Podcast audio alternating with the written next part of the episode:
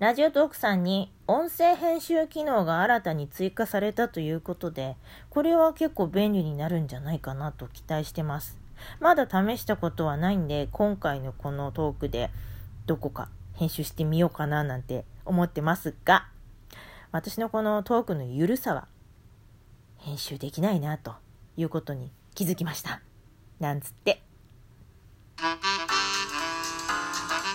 皆さんこんにちは、こんばんは、もしくはおはようございます。ちびまゆです。こちらはとってもとってもゆっくりのんびり聞いていただけるお耳休めのトークです。ぜひお茶でも飲みながらゆるりとお聞きくださいませ。ちびまゆのお耳休めスタートちびまゆのお耳休め。この番組は10分ちょっとの気ままなゆるいおしゃべりを私、歌うたいのちびまゆのお相手でお届けします。どうぞよしなに。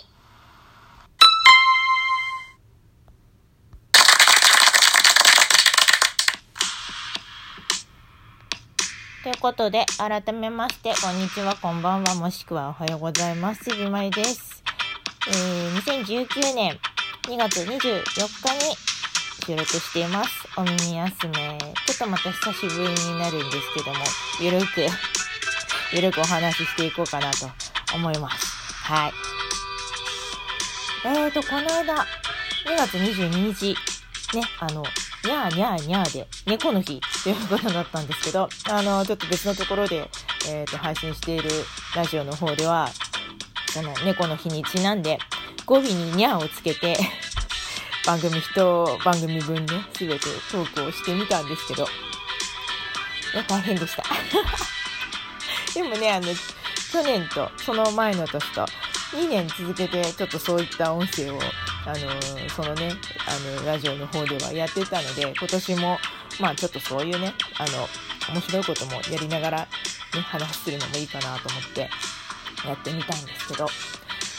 まあ、にゃーにゃーにゃーのその猫の日が2月22日は一番まあ、あの、なんだろう、メジャー、メジャーっていうのもあれだけど、あの、広くね、あの、騒がれてたみたいですけど、あの、それだけじゃなくて、えっ、と、例えば、にんにんにんで それもこじつけたけど、忍者の日とか、えっ、とね、あと他にもね、おでんの日とか、なんかそういう、あの、〇〇の日っていうのでね、あのそういうのが2月22日はあったみたいです。はい。あの、それぞれちょっと詳しくはわからないんですけど、どういう理由でそういう風になるのかっていうのね。あの、でも、普段あの、ツイッターの方で、今日は〇〇の日っていうのが、あの、表示されるね、そういうアカウントをフォローしているんですけど、そこの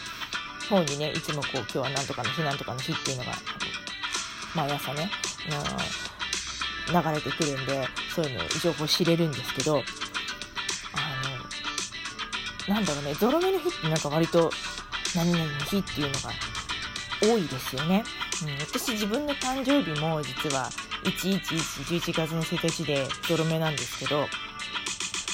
多いですね。その、なんとかの日っていうのに当たってるのが、まあ、11月って大体11から始まるから、いい何々の日、いい何々の日っていうのが多くて、いいね、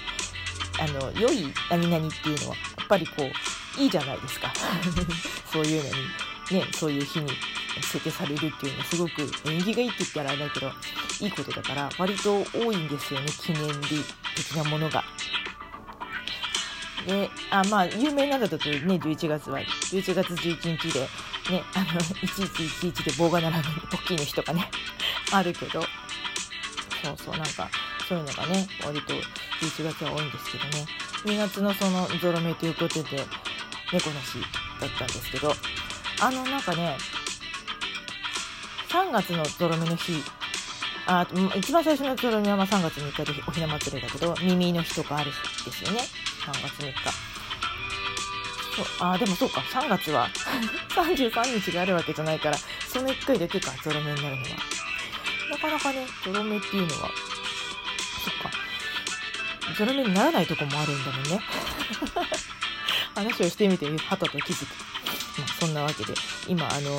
収録開始から444と4がね、あのカウンターの方にゾロ目で並んだのがふと目に入って、ああ、と 思いました。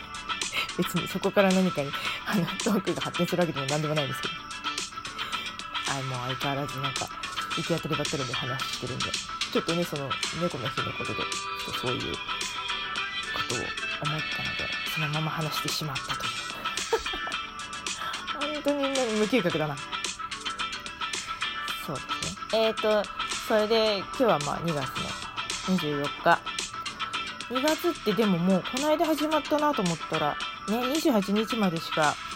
ないからまあウルード氏は別だけどそれでも29日で終わりだから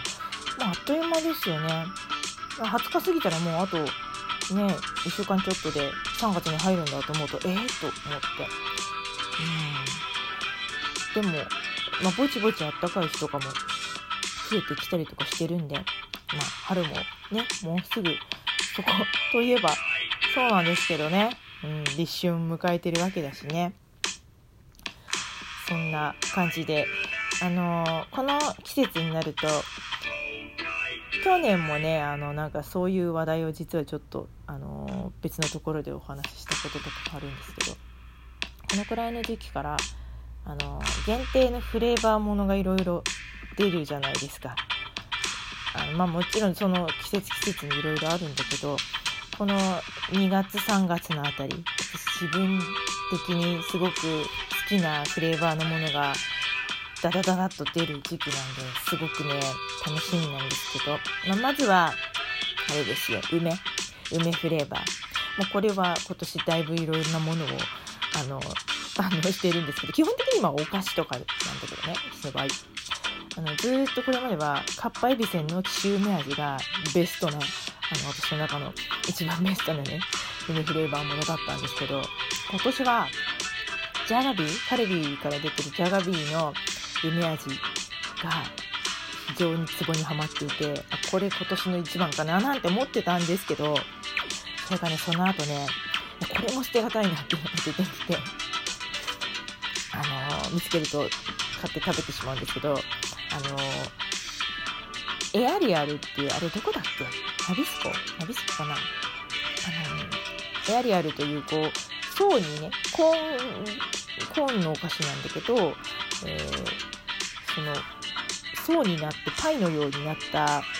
スナック菓子だからそのサクサクの食感がすごくいいんですけどそれのね梅味が出てて